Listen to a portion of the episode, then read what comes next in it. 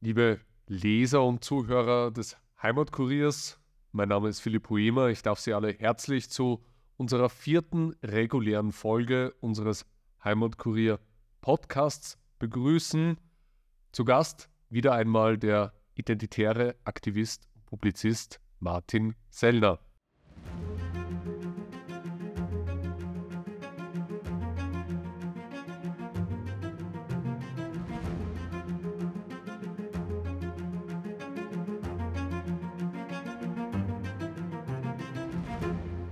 Lieber Martin, herzlichen Dank, dass du wieder einmal bei uns vorbeigeschaut hast. Vielen Dank für die Einladung ins Heimatkurier-Studio in Wien. Ich freue mich sehr, hier sein zu dürfen und auf ein interessantes Gespräch. Wir nehmen diese Folge in Wien auf, nicht in Deutschland, äh, wo es ja unlängst Diskussionen gab um ein Einreiseverbot. Ganz allgemein, es ist der 7. Februar 2024. Es sind jetzt circa vier Wochen seit der ja, skandalösen Enthüllung eines vermeintlichen Geheimtreffens in Potsdam vergangen. Und ich möchte vielleicht diesen Podcast starten, Martin, mit einer Frage an dich.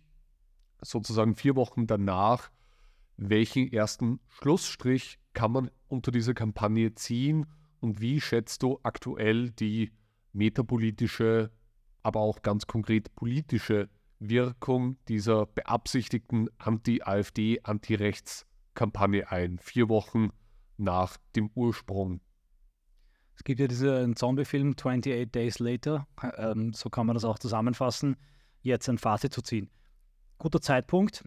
Also ich habe selber mal formuliert, dass Korrektiv sich selber wahrscheinlich einige große Ziele gesteckt hat, nämlich unmittelbar nach der Kampagne den maximalen Absturz der AfD, vor allem aber in der AfD ein Kommunikationschaos, Diadochenkriege und Kämpfe, war sehr schön getaktet und synchronisiert mit dem ähm, Antritt von BSW und der Gründung der Werteunion. Und vor allem aber glaube ich, dass auch ein Ziel war, die AfD als Partei und die B als Bewegung komplett zu isolieren von gesamten konservativen bis konservativ-liberalen Milieu und Umfeld. Diese Ziele sind nicht eingetreten, respektive nur bedingt eingetreten. Jetzt muss man konstatieren, ja, es gibt einen Prozentpunktverlust bei der AfD in Umfragen von 1 bis 2, jetzt nach einem Monat in einer Umfrage sogar minus 5 Prozent. Die Frage ist allerdings, ob das Ganze jetzt an der Kampagne liegt oder an dem äh, Bündnis Sarah Wagenknecht. Ich glaube eher zweiteres, denn die Verluste wären ja ein, zwei Wochen unmittelbar nach dieser Kampagne am stärksten gewesen. Da waren sie aber recht gering. Jetzt äh, nach den Demos und nach dem Wagenknecht-Antritt werden die Karten ein wenig neu gemischt. Das heißt, ja, es gab das hier eine gewisse Verunsicherung. Ähm, auch ein weiterer Erfolg der Kampagne, darf man nicht kleinreden, ist die äh, quantitative Mobilisierung ihres eigenen Kernpotenzials auf der Straße. Da herrscht eine Aufbruchstimmung, da will man jetzt eine Art große Bürgerinitiative gegen rechts gründen. Das heißt, da haben sie für die kommenden Wahlkämpfe ihr eigenes Kernpotenzial mobilisiert, inklusive die CDU hineingezwungen. Alle anderen Dinge allerdings, muss ich sagen, sind Fehlschläge. Weder wurde der Begriff äh, Remigration metapolitisch getötet, er ist so bekannt wie nie zuvor. FPÖ und AfD haben sich zu ihm bekannt in ihrer jeweils eigenen Interpretation. Das Buch ist ein Bestseller geworden. In der AfD gab es Einigkeit, keine Spaltung, kein Streit.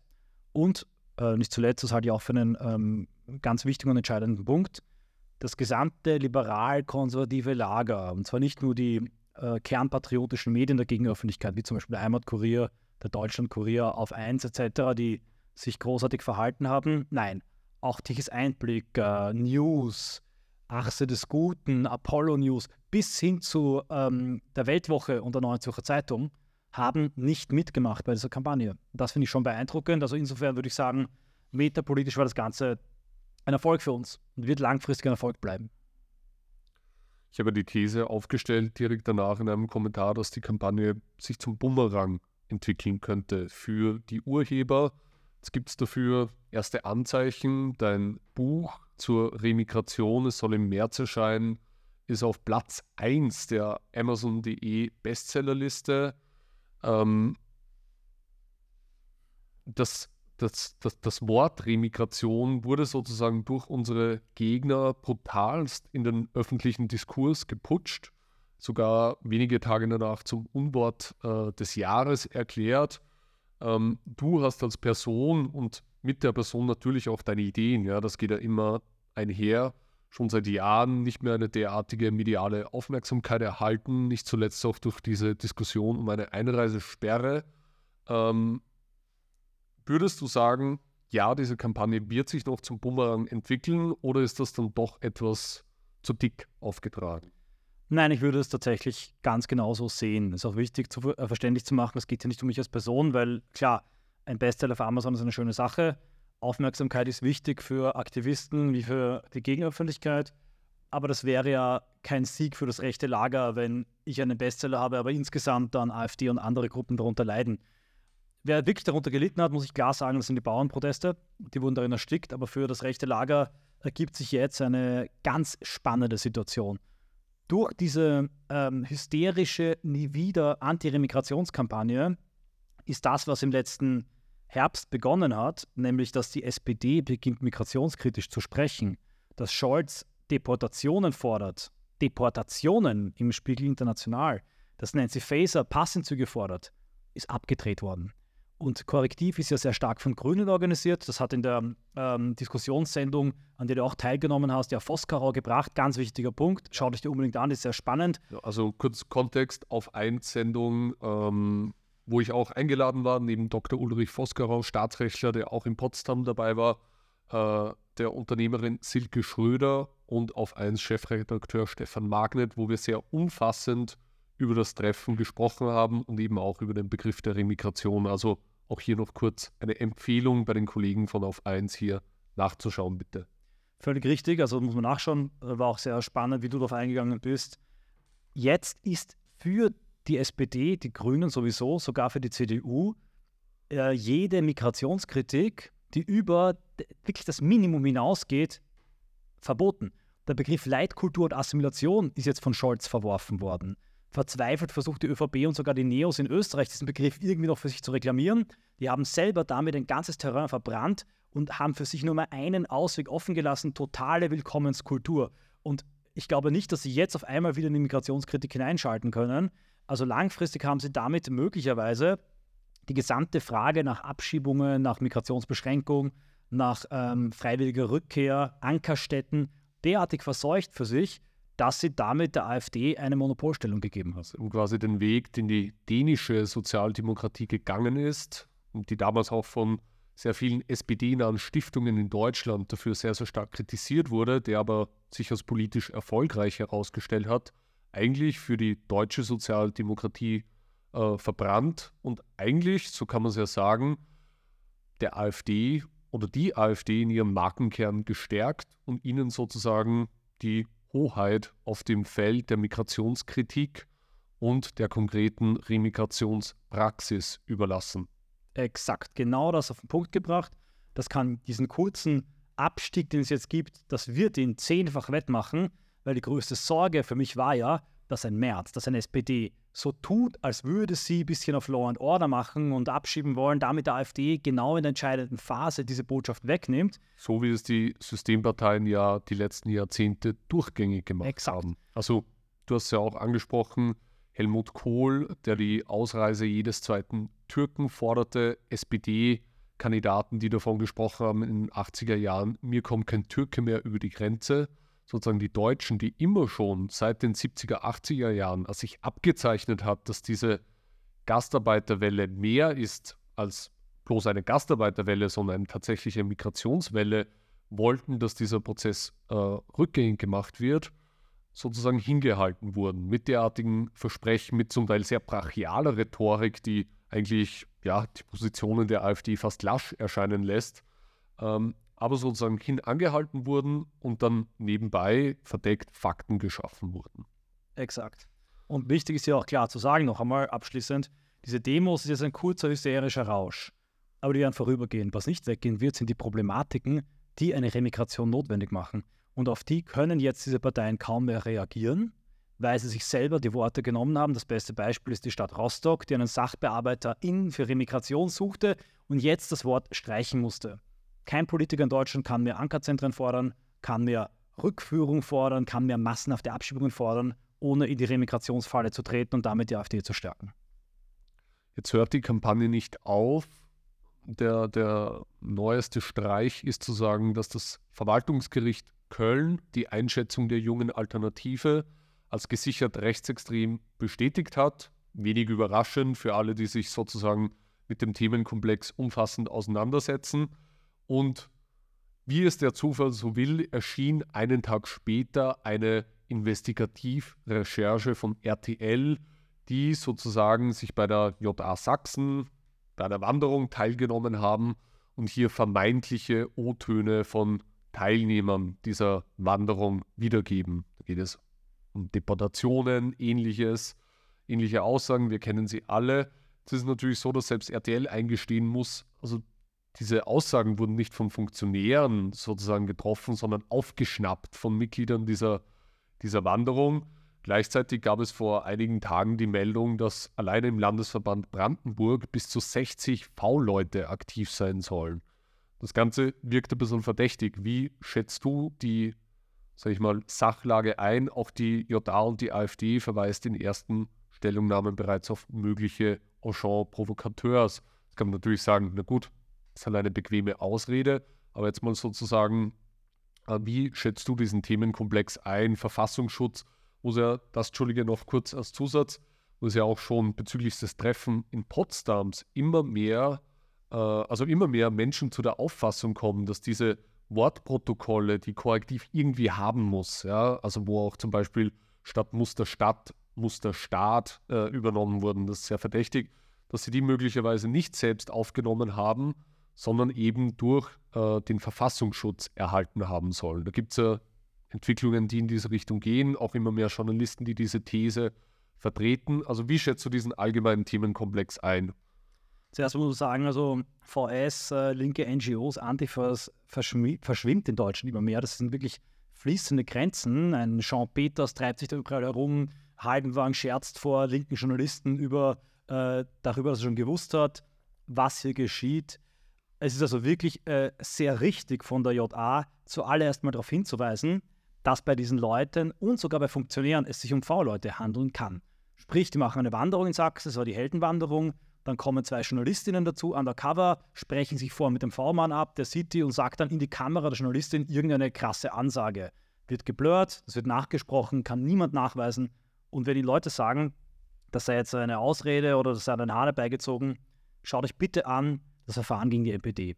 Ich habe das Buch gelesen von Holger Apfel, Irrtum NPD, kann ich jedem nur empfehlen. Und da beschreibt er, das ist hochspannend, zuerst seinen Kampf, der versucht, die NPD zu einer bürgerlichen Partei zu machen. Das ist damals seriöse Radikalität. Und da gab es dann immer so Figuren, die ständig vorkommen, die das hintertrieben haben, die gesagt haben, er ist feige, ja, die dann so Rechtsrock-CDs namens Noten des Hasses hervorgebracht haben. Das waren so die Radikalinskis. Und das waren die V-Leute. Das hat sich herausgestellt. Das waren die V-Leute. Äh, hätte niemand vorgedacht, das kam danach heraus. Also das ist leider wirklich eine reale Gefahr. Und wenn 60 Leute allein in Brandenburg sind, es gibt 16 Landesverbände, haben wir 960 potenzielle V-Leute und Spitzel. Ich halte das auf jeden Fall dafür äh, sehr wahrscheinlich, dass jetzt alle Agent-Provokateur aktiviert werden. Jetzt brauchen sie Munition, jetzt werden die Chats geöffnet, jetzt ähm, werden die alle als Zellen hochgejagt. Äh, dann werden sie nachher rausgeschmissen von der AfD, haben ihre Schuldigkeit getan und darauf dürfen wir uns gefasst machen, es wird eine Schafette an Skandalen gezündet. Man muss nur auf die V-Leute verweisen. dieser neuerliche Vorfall zeigt ja, dass Journalisten, Redaktionshäuser wirklich die Geschichten quasi schon im Petto und gelagert haben. Also jetzt einen Tag nach diesen äh, Entscheidung des Verwaltungsgerichtes Köln kommt sozusagen dieser Investigativbericht, der sozusagen auch dazu dient, die Entscheidung dieses Gerichtes zu legitimieren. Sozusagen, ja, dieser Vorfall zeigt sozusagen exemplarisch, warum das Gericht in Köln richtig entschieden hat und die JA als erwiesen rechtsextremistisch äh, ja, bezeichnet werden muss oder e entsprechend eingestuft werden muss. Und dieses Zusammenspiel von Journalismus, staatlichen Behörden, noch einmal der ominöse Verfassungsschutz ist eine dem Innenministerium unterstellte Behörde weisungsgebunden. Das ist doch alles sehr, ein, also ein riesiger Komplex, muss man sagen. Es wirkt so, als hätten wir auf einem Geheimtreffen gemeinsam die Gerichte, VS, die Presse und die NGOs einen Postingplan erstellt für die nächsten Monate, ja, ja. mit solchen Geheiminformationen. Also darauf muss man sich gefasst machen. Äh, natürlich kann man nicht stehen bleiben bei dieser äh, Vermutung, dass V-Leute dahinter sind. Ich habe jetzt eine Audioanalyse gemacht, wo ich noch ein paar andere Tipps und Vorschläge gebracht habe, wie sich Parteipolitiker verhalten sollten. Dennoch muss man jetzt auch glasklar äh, innen eine Disziplin herstellen. Wenn Leute solche Dinge sagen, dann sind sie entweder V-Leute, auch schon Provokateur, die der Partei schaden wollen, oder sind dann Jugendliche, vielleicht Hitzköpfe, Provokateure, die sich äh, als besonders scharf und steil darstellen wollen. Ist nachvollziehbar, gibt es in jeder Partei. Ich möchte nicht wissen, was die Jusos und die jungen Grünen reden an antideutschen Exzessen. Aber wenn man in der Partei aktiv wird oder bei der Partei dabei ist, muss einem klar sein, dass man solche Dinge und sein Verhalten nicht mehr bringen kann. Also die Partei muss jetzt auch wirklich nach innen hin ähm, sich auf eine Art und Weise aufstellen, auf eine Art und Weise aufräumen, dass man keine Angriffsfläche bietet. Das sollte man nicht nach außen hin mit Distanzierungsorgien machen, in keinster Weise. Ich finde es auch sehr gut, dass sich jetzt bereits viele äh, Politiker hinter die JA stellen. Das muss gemacht werden und jeder einzelne AfD-Politiker, jeder, der einen Sprach, ein, eine, eine Plattform hat, muss jetzt die JA verteidigen. Aber klarerweise muss die Partei nach innen hin, auch die JA allen voran, jetzt mit Agent Provokateur oder solchen pubertierenden äh, Provokateuren und Idioten aufräumen. Machen wir vielleicht einen kurzen Schauplatzwechsel. Ähm, auch in Österreich wurde versucht, die, den Potsdam-Skandal zu instrumentalisieren, die Anti-Rechts-Hysterie und den antifaschistischen Fieberwahn sozusagen von der Bundesrepublik äh, nach Österreich zu importieren. Es gab eine groß angekündigte Anti-Rechts-Demo in Wien, die nicht nur sprichwörtlich ins Wasser gefallen ist, hat den ganzen Abend geregnet. Luftbilder zeigen, dass von den kolportierten 80.000 Teilnehmern, wenn man wirklich gutwillig ist, wahrscheinlich eher 50, äh, 15.000 bis 20.000 vor Ort waren. Ähm, und generell hat man den Eindruck, also so richtig verfangen will dieses Narrativ hier in Österreich nicht.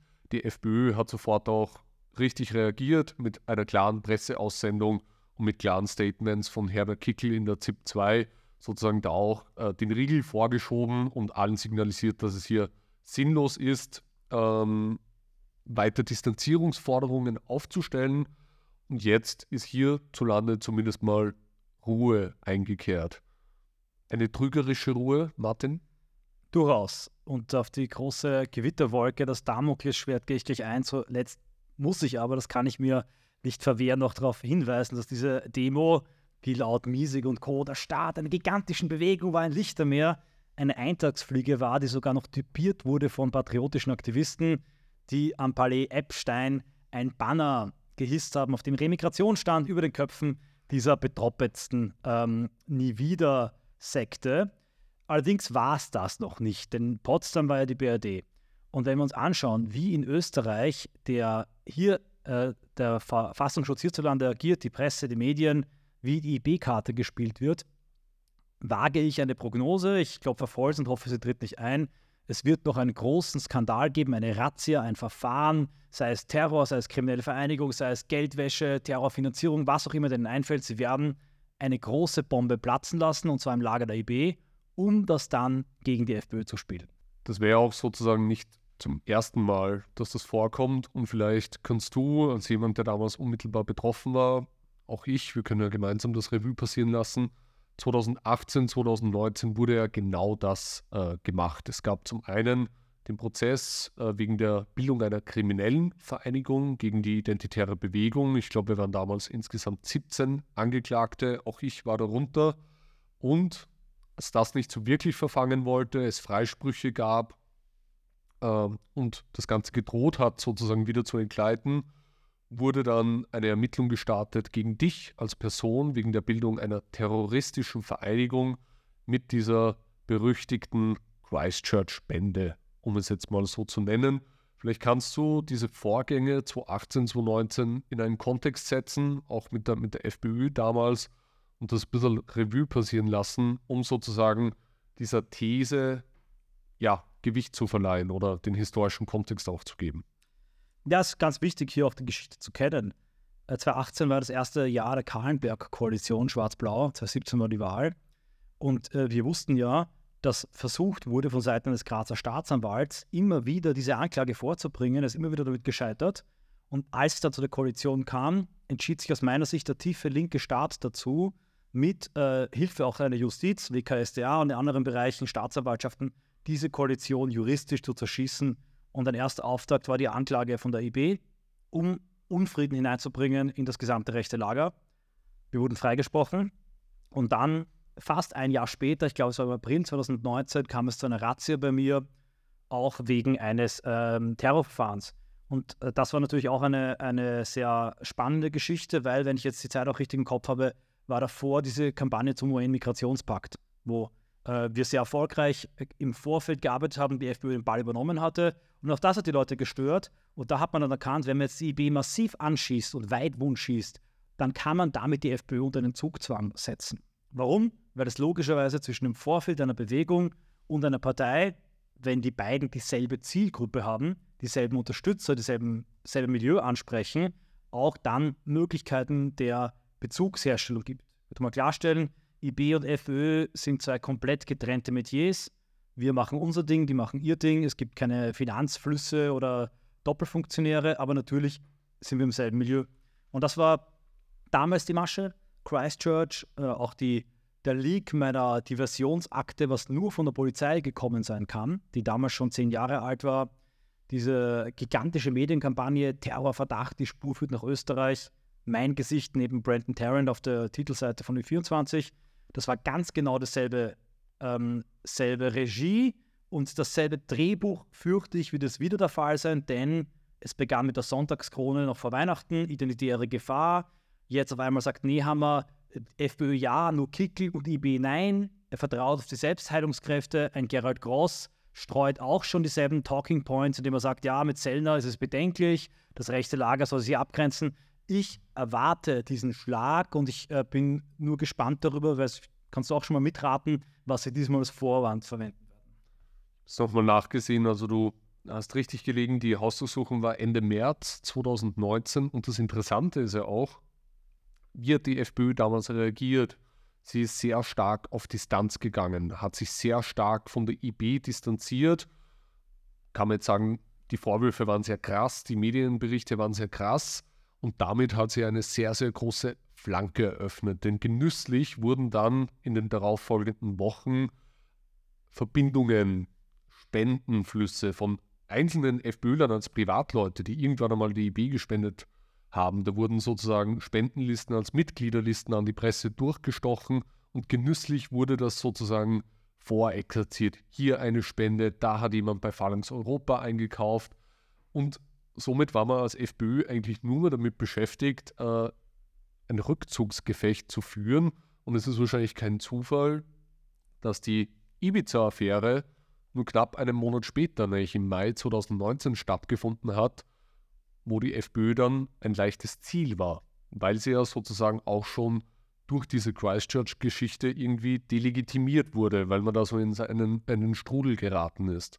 Also würdest du sagen, die FPÖ hat damals falsch reagiert? Ja, und Christchurch war ja noch genauso perfide durchgeplant auf eine brutale Art und Weise, was der VS damals gemacht hat. Ja? Ähm, eine Anklage, eine Razzia zu wieder besseren Wissens, dass hier gar keine Verbindung besteht, zu machen. Spenderlisten zu liegen. Also deshalb kann ich halt wirklich auch sagen, die können aus, alles aus der Luft heraus erfinden. Auch mit Potsdam zum Beispiel. Da gibt es Lügengeschichten, Anklagen, Razzien. Ein Jahr später bekommt man dann recht, aber der mediale Schaden ist da. Und es wurde gezielt so gemacht bei Christchurch. Zuerst war diese Razzia wegen der Spende. Und da gab es sogar noch einige FPÖler, die gemeint haben, na gut, für eine Spende kann man ja nichts. Das muss mal aufgeklärt werden, ist durchschaubar, weil unser Freispruch, der 2019 anfangs rechtskräftig wurde, genau das Signal auch zur Normalisierung der IB war. Da kamen dann die ersten Presseerklärungen von FPÖ-Politikern, die sich zurückgehalten haben während des Verfahrens, die gesagt haben, ja, Legitimation, jetzt erwarten sie eine Rehabilitierung. Diese Bewegung wurde jetzt lange verfolgt, äh, zu Unrecht, wie man sieht. Bam, dann kommt diese äh, Christchurch-Geschichte. Und dann eine Woche später, ich glaube zehn Tage später, kam diese Geschichte mit meiner Jugendsünde, sage ich jetzt mal, ähm, wie, ich, wie ich 16, 17 Jahre alt war. Und da haben dann die FPÖler, die sich vorher noch solidarisch erklärt haben, auf einmal Panik bekommen. Das war dann zu krass, zu viel Reizüberflutung, Flooding the Zone. Und da kamen dann die krassen Distanzierungen, die Idiotenansager von Strache und Co. Es wurde sehr geschickt gemacht. Und wenn eben aus der FPÖ Signale kamen, die gesagt haben, ja, die IB ist eine patriotische NGO, dann wird man genau dasselbe jetzt widerspiegeln. Man wird uns maximal anschießen, massiv. Dann wird man zu den Leuten hingehen und sagen, ja, du gesagt, die ist eine patriotische NGO, was sagen sie jetzt? Dann wird ein Teil der Leute stabil sagen, nach wie vor, äh, wir distanzieren uns ja nicht, das muss geklärt werden. Und dann nehme ich an, sieben Tage später kommt dann das richtig große, das richtig saftige, irgendwelche Chatleaks, irgendein Blödsinn, ja, damit dann diese Leute noch blöder dastehen. Also ich glaube, genauso wird das getaktet sein. Und ich vermute, dass eben, weil da so viel Geld dahinter ist, ja, weil das ein geteiltes Interesse von SPÖ, ÖVP, NEOS, Grünen, Bierpartei, all, ja, ist mit ihren ganzen Spin-Doktoren, Silberstein-Methoden, Rechtsanwaltskanzleien, Zentren für politische Schönheit und so weiter und so fort. Also da ist ein gigantisches Potenzial an Geld, an Wissen, an Macht, an Geheimdiensten, äh, gegen das man eigentlich wirklich nichts aufbieten kann. Das ist das Damoklesschwert, das quasi über unseren Köpfen schwebt. Das Gute ist aber, wenn wir das wissen und uns mental darauf vorbereiten, dann kann das Ganze uns nichts anhaben. Du hast schon angesprochen, Stichwort Kronenzeitung, diese seltsame Kampagne des Verfassungsschutzes, ja, der auch hier in Österreich weisungsgebunden ist, dem ÖVP geführten Innenministerium untersteht, ähm, wird mittlerweile geführt. Es wurde ja neu aufgestellt, heißt es DNS, Direktion für Nachrichtendienst, Staatsschutz. Ähm, da wurde ja, ich glaube, es war erstmals so September, Oktober herum über die Kronenzeitung sozusagen äh, wieder eine Anti-IB-Kampagne lanciert in der Sonntagsausgabe, wo plötzlich wieder diese uralten Dinge, eine vermeintliche Mitgliederliste, also ich glaube 300 Personen, die irgendwann mal an die IB gespendet haben, wo dann äh, vorexerziert wurde, wie viele davon eine übrigens in Österreich völlig legitime Waffenbesitzkarte haben und, und wie viele Waffen sie besitzen wurden, sozusagen als rechtsextreme Bedrohung äh, ja, porträtiert wurde. Und immer wieder haben sowohl ÖVP, Innenministerium als auch Verfassungsschutz klargestellt, die größte Gefahr in Österreich geht vom Rechtsextremismus aus. Nicht vom Islamismus, nicht vom Linksextremismus, sondern vom Rechtsextremismus.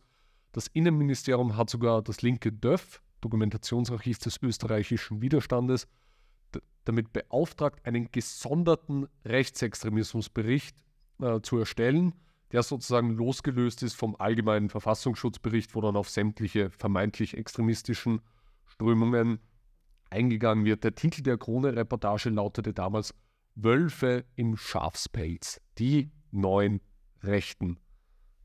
Was hat es mit dem österreichischen Verfassungsschutz auf sich?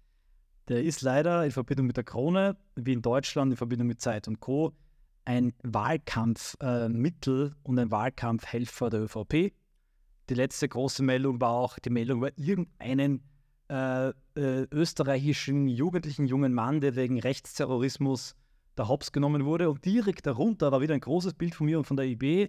Und man sprach von der rasant wachsenden identitären Bewegung in Österreich. Also ich danke für das Kompliment, das ist so wachsen, aber äh, das hat natürlich Wahlkampfgründe und auch bei dem eben besagten ähm, rechtsterroristischen Fall, ja, vielleicht finden Sie irgendeinen einen Like, eine Spende, einen, Auf, einen Aufkleber von, äh, von der IB, einen alten bei dem oder äh, der war bei einer Demo. Die Verbindungen können Sie völlig beliebig herstellen, wenn schon die, die, äh, die Hürde, wie wir in Christchurch gesehen haben, eine Spende ist, können Sie beliebig jede Verbindung herstellen. Vielleicht wird es der Fall sein, vielleicht wird es ein anderer Fall sein. Ich bin ziemlich überzeugt davon, dass eben dieses ähm, Tool, ja, das Krone VS-Tool in Österreich sich in den Wahlkampf einschalten wird, um die FPÖ mittels der IB unter Druck zu setzen. Das Interessante ist, der ganze Ausgangspunkt dieser Krone-Kampagne war ein Geheimtreffen des äh, Verfassungsschutzes in einer Hotellobby, wo er sozusagen diese rechtsextreme Gefahr und Bedrohung vorgestellt hat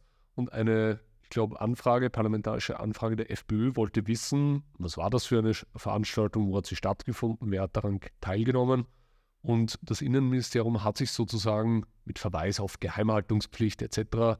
geweigert, diese Fragen entsprechend zu beantworten. Also das ist auch sehr interessant und dieser Krone-Artikel kam mehrere Wochen nach diesem Treffen. Und also es gab sozusagen mal direkt nach dieser Vorstellung in dieser Hotellobby ein paar Zeitungsberichte, diese große Krone-Kampagne in der Sonntagsausgabe erst einige Wochen später. Also auch hier merkt man, man schubladisiert Dinge, man hat sie gerne griffbereit, wenn man sie gerade braucht und versucht es sozusagen wirklich kampagnisiert ähm, auch einzusetzen. Das ist ganz interessant und du hast ja sozusagen ähm, auch die Vermutung geäußert in einer Audioanalyse, dass der ein oder andere vielleicht schon Insiderwissen haben könnte, was in dieser Causa bevorsteht. Ich will das jetzt nicht wieder aufwärmen, ich habe es in der Audioanalyse gebracht, aber ich will jetzt mal einen Burgfrieden einkehren lassen vor der Wahl, aber ohne Namen zu nennen, habe ich schon gemerkt, dass einige Leute, auch anders von Potsdam, sehr radikal 180 Grad ihre bisherige verteidigende Haltung gegenüber der IB aufgegeben haben und ganz dezidiert gesagt haben, ich als Person sei etwas und jemand, von dem man sich fernhalten müsste. Da gibt es moralische Bedenken und überhaupt soll das gesamte rechte Lager sich krass und radikal distanzieren. Und das fand ich ein bisschen seltsam und überzogen bezüglich auf Potsdam, vor allem weil einhellig alle zu Recht hier, da gibt es nichts zu kritisieren, ähm, da solidarisch reagiert haben. Es kann also sein, dass in Österreich vielleicht in politinternen Kreisen bereits die Gerüchte umgehen, dass da was Neues geplant werden würde, dass bei den Identitären irgendwas passieren würde. Und wenn man als FPÖ oder in der FPÖ oder im Beraterumfeld der FPÖ bereits jetzt sich in Stellung bringt, radikale Distanzierung, radikales Fallenlassen, Abgrenzung, dann kann man damit natürlich äh, gewisse politische Aktien kaufen, die im Wert steigen können. Auch das bringt mich auf diesen Punkt. Es könnte sein, dass ich hier ähm, Alarm schlage vor etwas, was nicht geschehen wird. Ja. Aber wenn man sich anschaut, die unfassbare Schamlosigkeit in der Erfindung von Lügen, die ständige Bereitschaft, Razzien zu machen und dann Dinge durchzustechen. Nicht nur bei mir denken wir an Thomas Schmidt und Kurz, sind nicht meine Freunde, aber was da aufgeführt wurde, ist eine absolute Frechheit. Ja? Dann ähm, kann man sich das an einer Hand abzählen, was kommen wird die nächsten Wochen und Monate. Die herrschende Politik in Österreich hat Angst. Es stehen zwei ganz wichtige Wahlen an, die Europawahlen im Juni und die Nationalratswahlen, die aller Wahrscheinlichkeit nach im Herbst stattfinden werden. Es gab Gerüchte, dass der Termin zusammengelegt werden soll, dürfte sich nicht bewahrheiten. Und da geht es natürlich um sehr viel. Äh, die FPÖ liegt in allen Umfragen glasklar vorne. Herbert Kickel belegt in allen direkten Umfragen Platz 1. Und wie du schon gesagt hast, hier geht es um sehr, sehr viel Macht, sehr, sehr viel Gründe, sehr, sehr viel Geld das verloren geht, Einflussmöglichkeiten gehen verloren und dieses ja, fast schon korrupte System, was sich hier in Österreich eingenistet hat, droht sozusagen zumindest teilweise aufgebrochen zu werden. Insofern ist natürlich hier die IB ein, ein billiges Opfer, denn, sag ich mal, diesem ganzen Apparat, den der, den der politische Gegner zur Verfügung hat, dem haben wir quasi nichts entgegenzusetzen. Wie schätzt du da die Kräfteverhältnisse ein? Wir haben ihm eine Sache entgegenzusetzen, auf die komme ich gleich zu sprechen, aber vor, um das verständlich zu machen, worum es geht. Die FPÖ wird den ersten Platz machen. Selbst das schlimmste Ibiza kann das wahrscheinlich nicht verhindern. Ich hoffe, dass äh, gegen, ich werde nicht vom Gegenteil überzeugt. Die Frage ist nach dem zweiten Platz. Wenn die ÖVP durch eine Schmutzkübelkampagne Wähler verschrecken kann von der FPÖ und 3-4 Prozent gewinnt und deutlich den zweiten Platz macht, dann kann sie in einer großen Koalition mit der SPÖ und einem Beiwager der Neos oder was auch immer den Ton angeben, den Kanzler stellen und kann in der SPÖ Babler loswerden. Und Babler ist als Linkspopulist und er ist der wirkliche Überzeugungstäter unannehmbar für gewisse Kreise in der ÖVP, auch sehr reiche und einflussreiche Kreise. Es geht ja um große Steuervorhaben. Hinter der ÖVP steht die Raiffeisenbank und schwer reiche, milliardenschwere industrielle Verbände. Und deshalb ist es essentiell für das Überleben nicht nur der Funktionäre, sondern auch wirklich finanzstarker Kreise und Kräfte, braucht es nicht näher ins Detail gehen, dass die ÖVP ein starker Zweiter wird. Die SPÖ ähm, hat ähnliche äh, Tendenzen und Ideen, allerdings ähm, hat die, glaube ich, ein bisschen eine andere Strategie. Also die Gefahr droht hier sicher aus ÖVP-Kreisen. Wir wissen, ÖVP, Kronenzeitung, kleine Zeitung, Verfassungsschutz. Das ist das Netzwerk, das ist das Wahlkampfbüro im Moment der FPÖ. Aber wir sind nicht machtlos, wir haben die Wahrheit. Wir haben die Wahrheit auf unserer Seite. Wir haben die absolute Transparenz und Offenbarkeit auf unserer Seite, haben wir immer gemacht. Ich spiele immer mit offenen Karten. Was ich natürlich klar sagen muss, ist, ich bin ein Mensch, wir sind alle Menschen. Wenn jetzt äh, wir 24-7 überwacht werden und alle Chats geleakt werden und Lügen äh, massiv gelogen wird, wird man Dinge verzerren können. Ich bin aber bereit, äh, ich bereite mich mental darauf vor, egal was kommt, diesen Sturm, ich möchte ihn reiten.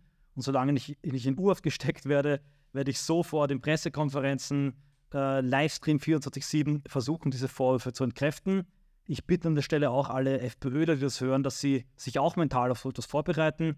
Was wäre denn, ich meine, wir sind ja nicht bei Wünsch dir was, ja. was wäre denn aus deiner Sicht die richtige Reaktion der FPÖ, wenn derartige Schlagzeilen, Aktionen passieren? Hausdurchsuchung bei Martin Sellner, irgendwelche, weiß nicht, entsprechenden Bilder, die, die komisch ausschauen oder aggressiv ausschauen. Äh, wie gesagt, man kann sich alles zusammenreiben. Da wird ein legitimer Schlagstock, den man aus Selbstverteidigungsgründen in Österreich ganz legal besitzen darf, plötzlich zur Waffe, zur potenziellen umgedeutet. Äh, wir alle kennen die drapierten Bilder von, von Hausdurchsuchungen, die möglichst bedrohlich erscheinen sollen. Wie reagiert man als Politiker darauf? Nun, ähm, zuerst einmal gelassen, im besten Fall sogar mit Humor. Im besten Fall äh, bereitet sich die FPÖ auch vor, beziehungsweise kommuniziert schon mal offen, dass sie mit so etwas rechnet. Das ähm, macht es für den Gegner schwierig, das Ganze als legitim darzustellen.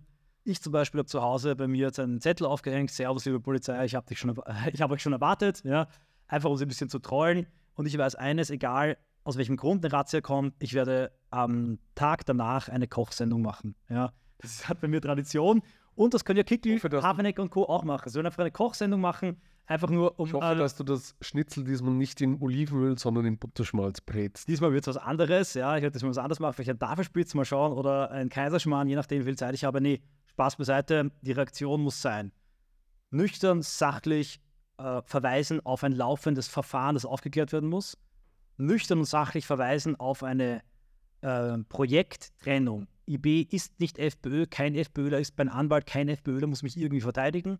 Zugleich aber mit Verweis auf Christchurch, auf 2018, ähm, die Vermutung in den Raum stellen, dass sich alles aufklären wird, entlarven die Strategie des Gegners, die dahinter steht und dann in letzter Konsequenz das sagen, was Kickel immer gesagt hat, nämlich, wenn Sie wissen wollen, was da dran ist, reden Sie mit Martin Sellner. Das ist die beste Strategie und Taktik. Wenn wir natürlich eine Solidaritätsnote bekommen, würde mich das sehr freuen da wir doch auch ein patriotisches Vorfeld sind, aber daraus, das erwarte ich mir nicht. Was ich mir erwarte, ist aber genau das, was ich gerade gesagt habe. Kann man natürlich sagen, die IB wird immer wieder als Waffe eingesetzt, gerade dann sozusagen, wenn die FPÖ in den Umfragen vorne liegt, wenn die AfD auch in den Umfragen vorne liegt. Schadet die IB dem rechten Lager nicht mehr, als sie nützt? Oder auch ganz provokant gefragt, du als Person mit deiner Präsenz, deiner Öffentlichkeit, ist das nicht eher ein Schaden und sozusagen eine Waffe, die jederzeit eingesetzt werden kann? Und sind wir nicht, nehme ich mich gar nicht aus, äh, generell selbst schuld daran? Das ist eine Argumentation, die vielleicht so mancher, sag ich mal, dem Parlamentspatriotismus verschriebener äh, Parteifunktionär oder auch äh, entsprechende Berater ja, denken könnten oder das sogar vertreten, diese These. Ja, wie, wie kann man diese Argumentation ausräumen aus deiner Sicht?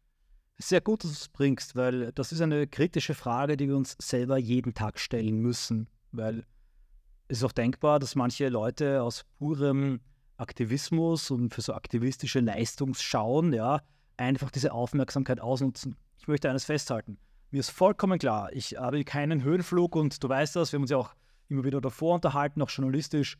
Mir ist vollkommen klar, dass die jetzige Aufmerksamkeit, die ich habe, der Bestsellerrang meines Buches, nicht daran liegt, dass ich so interessant bin und mein Buch so großartig ist, sondern daran, dass Superwahljahr ist. Aber hier muss man auch erwähnen, jetzt werde ich künstlich und wird die IB künstlich hochgeschrieben. Wir werden aber vorher künstlich zensiert.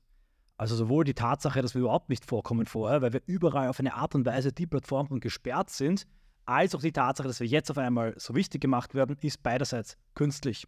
Das ist äh, ein wichtiger Punkt, weil viele sagen, ja, eigentlich äh, sind wir vollkommen uninteressant oder erfolglos und gescheiterte Influencer. Naja, wir sind nicht gescheitert, wir sind einfach massiv zensiert. So auch wirklich sagen, dass wir, bevor diese große Zensurwelle eingetreten ist, die identitäre Bewegung mit ihrer Facebook-Seite äh, mit manchen Beiträgen bis zu drei, vier Millionen Menschen erreicht hat mit ihren Aktionsvideos, äh, äh, Beiträgen Defend Europe hat international für Aufmerksamkeit gesorgt und erst dann hat sozusagen diese Zensur eingesetzt und erst dann sozusagen gab es diesen vermeintlichen Abstieg der IB, der einfach nur in den Zensurmaßnahmen begründet lag.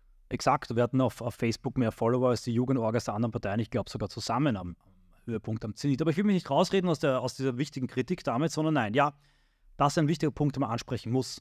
Wichtig ist zuerst mal zu verstehen, das ist keine Verschwörungstheorie, sondern ganz normale Taktik. Macht die FPÖ auch vor einer Wahl. Nimmt man das Umfeld und Vorfeld, nimmt Personen, die man leichter angreifen kann, weil sie angreifbarer sind und sie auch nicht so gut wehren können. Das machen dann rechte Parteien mit der Frau Carola Rakete und mit diversen Antifas, die krasse Aussagen machen. Und dann zieht man Verbindungen zur großen Partei.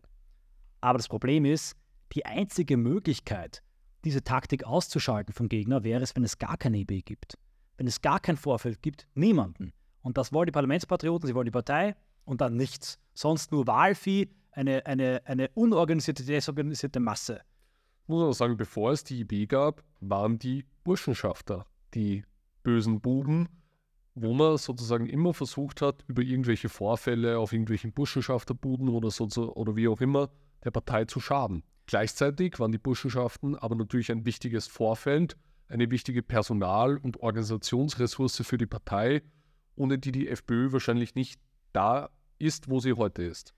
Völlig richtig. Du gab in großen Reportagen über die geheime Welt der Burschenschaften, die sind jetzt rar geworden, seitdem es die IB gibt. Es hat sich verlagert. Aber ich will damit sagen, die IB und wir und das gesamte neurechte Umfeld sind das bestmögliche Vorfeld, das die Partei die FPÖ sich wünschen kann. Denn es gibt an uns nichts, was verwerflich ist. Wir sind ähm, kommunikativ in der Lage, uns selber zu verteidigen. Wir können solche Kampagnen sogar reiten und sie metapolitisch zum Bumerang machen. Das heißt, es muss ein Vorfeld geben, es wird immer eines geben. Entweder es gibt ein professionelles, kommunikativ professionelles, idealistisches, neurechtes, aktivistisches wie wir, das äh, tatsächlich auch eine gewisse, ich sage mal, strategische Übersicht hat und nicht egoistisch versucht, auf Kosten der Partei da ähm, Aufmerksamkeit zu generieren. Oder wenn es die IB nicht gäbe, dann gäbe es auch junge Männer, dann gäbe es auch Aktivisten, da gäbe es auch Aktionen, aber ich kann FPÖ und AfD sagen, sie würden sich nicht sehr freuen über das, äh, der Zustand des rechten patriotischen Lagers, insbesondere der Jugend, der aktivistischen, wenn es die IB nicht gäbe. Also ich sehe klar, es ist eine Verantwortung. Man muss immer so agieren, dass man in diesen vorhersehbaren Kampagnen nicht zum Werkzeug gemacht werden kann. Aber die Alternative, kein Aktivismus, keine Aktionsbewegung, kein Vorfeld, keine Theoriebildung, keine ähm, ähm, Thesenbildung, keine visionären Konzepte, keine Remigration, kein Bevölkerungsaustausch, keine Festung Europa und Österreich. Das wäre aus meiner Sicht die komplette Kastration des rechten Lagers. Und ähm, die Parlamentspatrioten glauben, weil ein bestimmter Teil des rechten Lagers angegriffen wird, müssen wir ihn abschneiden und müssen uns kastrieren. Das ist vollkommen falsch. Wir müssen solidarisch diese Stürme überstehen. Wir müssen die Lügen widerlegen und dann gehen wir gestärkt aus ihnen hervor. Und man nimmt dem Gegner langfristig auch die Waffe, weil man sozusagen die Flanke zumacht. Man beweist, dass man souverän und gelassen darauf reagiert und eben nicht sozusagen in die Lage gerät, sich distanzieren zu wollen und dann in weiterer Folge genüsslich vom politischen Gegner vorgeführt zu werden, wie es eben 2018, 2019, vor allem dann 2019 äh, der Fall war. Vielleicht. Guter Punkt, das will ich nochmal unterstreichen. Ja. Wenn nämlich äh, ein Kickler so sagen würde, ja, die B hat sich jetzt verändert und nach diesen neuen Sachen müssen wir es überdenken und wir distanzieren uns, dann knallen die Sektkorken in allen Reaktionen, weil dann schießen sie jede Woche da, dort, von dem distanziert, warum ist der nicht rausgeschmissen worden? Nein, das darf nicht passieren.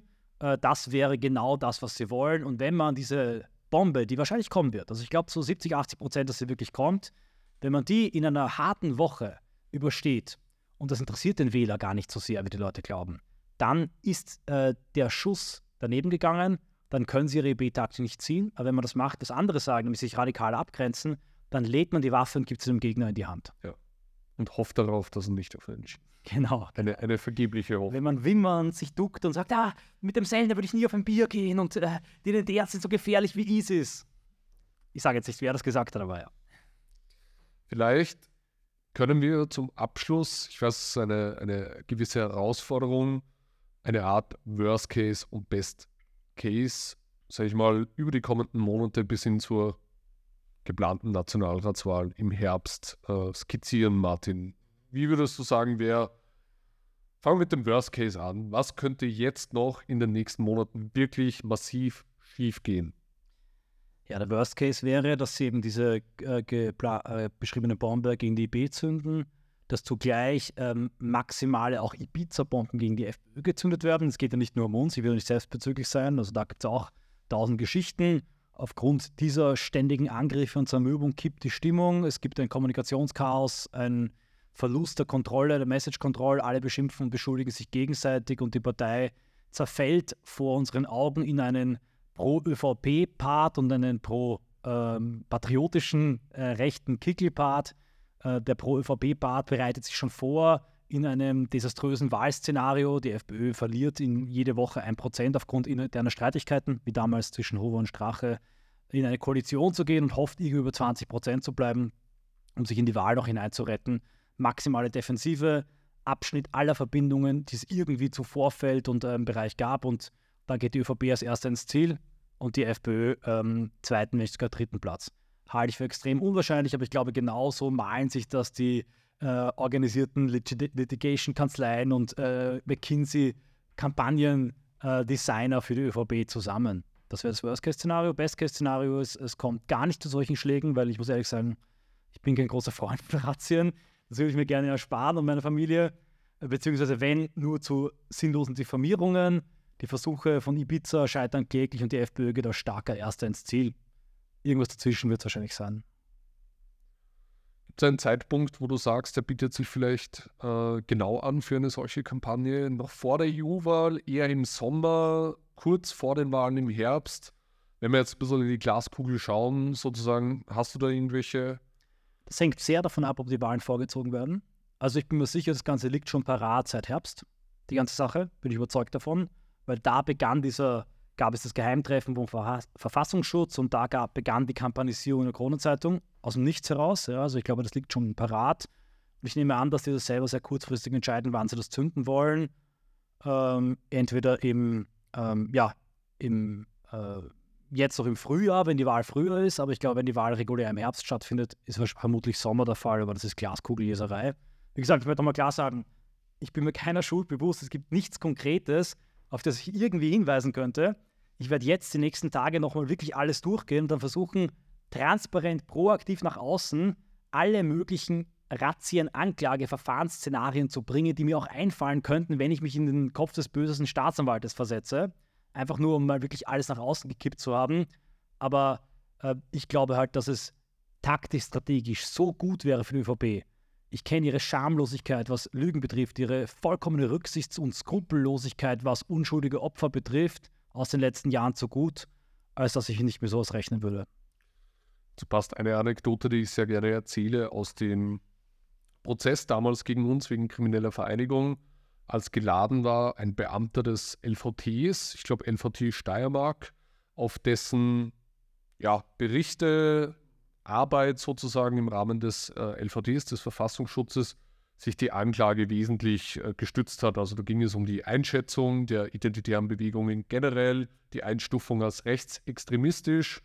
Und der Richter hat sozusagen zum Eingang der Befragung äh, den Beamten gefragt, was denn überhaupt Rechtsextremismus ist, weil sich sozusagen das Ganze ja auch sehr um dieses Schlagwort gedreht hat.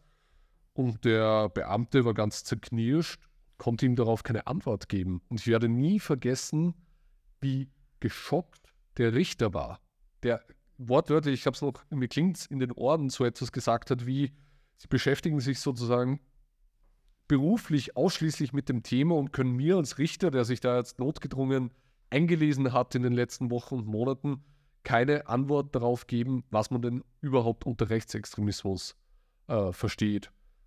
Und dann muss man sagen, auf dieser Grundlage basieren halt derartige Einschätzungen einer Behörde wie des Verfassungsschutzes. Da mag es natürlich weiter oben Leute geben, die, die sehr wohl sich ein bisschen damit auskennen, ähm, aber im Grunde ähm, basieren solche Einschätzungen auf diesen Beamten, die wahrscheinlich nichts anderes machen, als von linken Experten unter Anführungszeichen vorbereitetes Material zu copy-pasten, in irgendeine in einen quasi formellen Bericht einzufügen und dann äh, das irgendwo hochzuladen. Und das ist dann sozusagen die amtliche Einschätzung, auf die sich sämtliche Medien, sämtliche Experten, das ist wie so ein zirkulärer Kreislauf, ja, so ein Teufelskreis. Ein linker Experte behauptet etwas, die Behörde übernimmt es, dann können sich wieder andere Experten darauf stützen das ewige Schloss des Rechtsextremismus, wo Franz Kafka, Kafka wahrscheinlich seine Freude daran hätte, ähm, wo man wo es sehr schwer ist, einen Ausweg daraus zu finden, wenn man sich auf dieses Spiel einlässt, nämlich. Und ich glaube, das ist der Punkt, den wir auch sozusagen setzen könnten über diese ganze Diskussion, wie reagiert man darauf, etc. Man darf das Spiel des Gegners nicht mitspielen und seine Regeln nicht akzeptieren. Ja, und da muss ich Kropala loben, weil ich ihn viel kritisiert habe in den letzten Wochen. Er hat in der letzten Talkshow eine eigene Rechtsextremismusdefinition gebracht, nämlich gewaltsamer Umsturz der staatlichen Ordnung. Und anhand der hat er klar gesagt, Höcke und alle anderen genannten sind nicht rechtsextrem. Das ist die Erkenntnis, die wir gewinnen müssen. Wir dürfen die Definitionsmacht der Gegner nicht annehmen. Wir dürfen nicht in der Begriffswelt unserer Gegner leben, weil die ist uns sehr feindlich gesonnen. Nun gut, Martin, dann danke ich dir für deine Einschätzungen. Ich glaube, wir dürfen gespannt sein, was die nächsten Wochen und Monaten bereithalten. Ich glaube, sowohl in Deutschland als auch in Österreich könnten da noch einige Überraschungen bereithalten. Wichtig ist es, souverän zu bleiben, gelassen zu bleiben, das große Ganze nicht aus den Augen zu verlieren ähm, und immer im Hinterkopf behalten, welches schmutzige Spiel hier gerade im Gange ist. Hast du noch abschließende Worte oder noch einen Punkt, Martin? Ja, ich werde versuchen, wieder einzureisen äh, in die BRD. Also äh, haltet euch bereit für die nächste Staffel der, der, des Einreisekrimis. Und vielleicht, ich überlege es nämlich, ich kündige es zum ersten Mal hier bei einem Medium an, äh, vielleicht doch auch parteipolitisch das zu machen. Ja, Im schlimmsten Fall, wenn alle Stricke reißen. Äh, DO5 ist ja eine eingetragene Partei. Und so habe ich einen einzigen Parteiprogrammpunkt. Verbot von SPÖ, Grünen, von Neos, von Bierpartei. Alle Parteien werden verboten und allen Politikern wird das passive Wahlrecht entzogen, weil sie aus meiner Sicht linksextrem sind. Das ist jetzt ein Gag oder, ein oder Scherz, ja. ernsthafte Geschichte? Nein, das ist ein reiner Scherz. Ich möchte verweisen darauf, in welcher absurden Zeit wir gerade sind. Wir sind die Demokraten. Wir stehen für Meinungsfreiheit, für Debatte, für Offenheit. Und unser Gegner denkt darüber nach, tatsächlich die FPÖ als rechtsextreme Partei aus dem Verfassungsbogen zu kicken und damit 30 Prozent der Wähler. Sie denkt darüber nach, eine Expertin im ORF, Kickel das Wahlrecht, das Passive zu entziehen. In diesen Zeiten leben wir gerade. Wir haben gar nichts, wofür wir uns rechtfertigen müssen. Wir sind im Recht, wir vertreten die Wahrheit und wir vertreten die Demokratie. Perfekte Abschlussworte. Lieber Martin, ich danke für deinen Besuch und liebe Leser und Zuhörer des Heimatkuriers, Sie haben es wahrscheinlich schon mitbekommen, es gab auch gegen uns eine konzertierte linke Kampagne des Agitationsnetzwerkes Aufstehen.